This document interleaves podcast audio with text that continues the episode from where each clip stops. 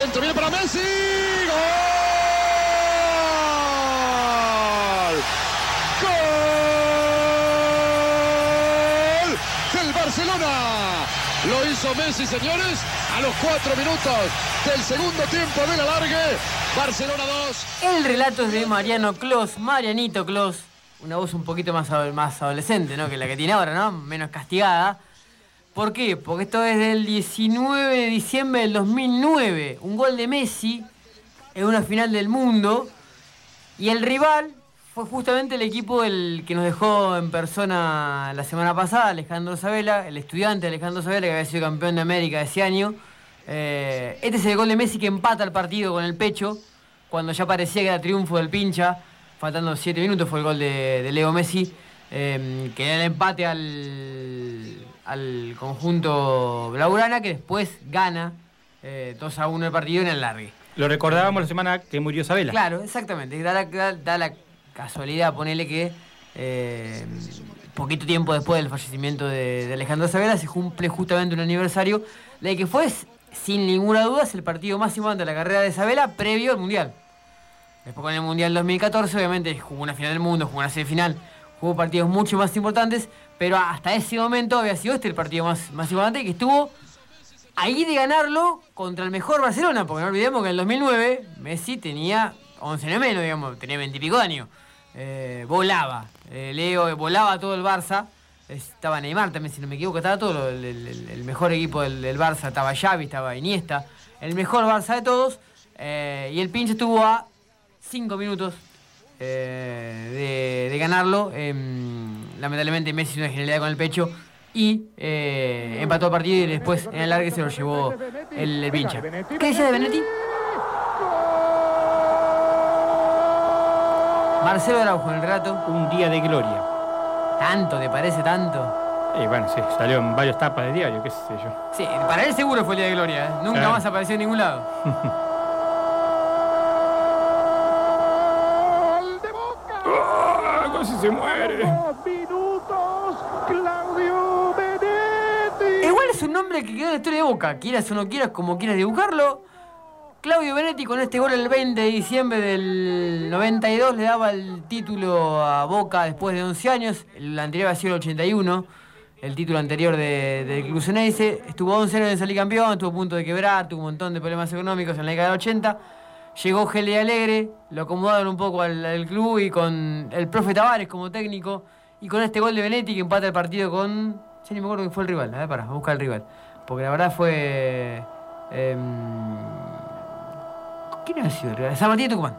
Te iba Martín decir, de Tucumán. te iba a decir. Fue el rival, San Martín de Tucumán. Ah, ¿te acordás, Caro? Bien. eh, eh. Caro se acuerda. Ah, leíste de mi hoja. Pero vos no te acordás porque vos sos el. River. No, sí, como que me acordaba que visitaron aquí Roja, pero se me confundió con, Claro. Con un de Santa Fe. San Martín de Tucumán era el rival que había ganado 1 a 0 y faltando dos minutos para terminar el partido, Benítez este gol y le da el título a Boca dándole el, el 1 a 1. A ver quién es este. Chileno. Salas. Sí, señor. Me gustaba cómo jugaba Salas, ¿eh? Terrible Qué. Qué Creo que la mejor época de Sala fue en River, justamente. Después en la A se jugó una ¿En la selección bien. también o no? En Chile también jugó muy bien, sí, en el Mundial 98 Sí.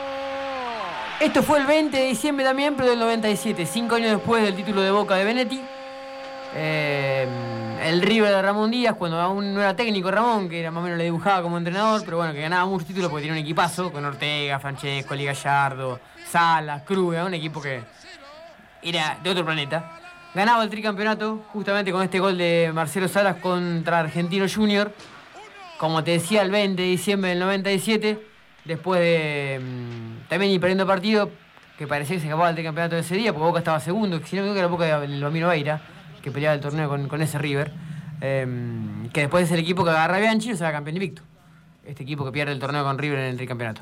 Eh, pero bueno, es el gran equipo de River previo de Gallardo. Después Gallardo me parece que con menos material logró los títulos que ganó Ramón Díaz, pero ese equipo era, era de otro planeta.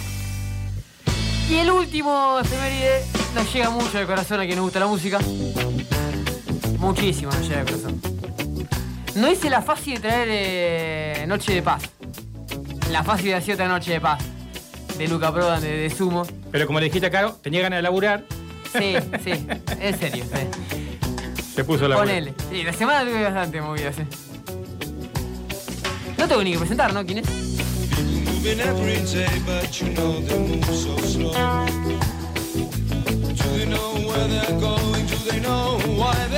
22 de diciembre del 87, Luca Proda nos dejaba físicamente, gracias a Dios su música quedó, la disfrutamos día a día. Debo, escuchar, debo de reconocer la escucho muy seguido. Suele poner mucho disco de sumo.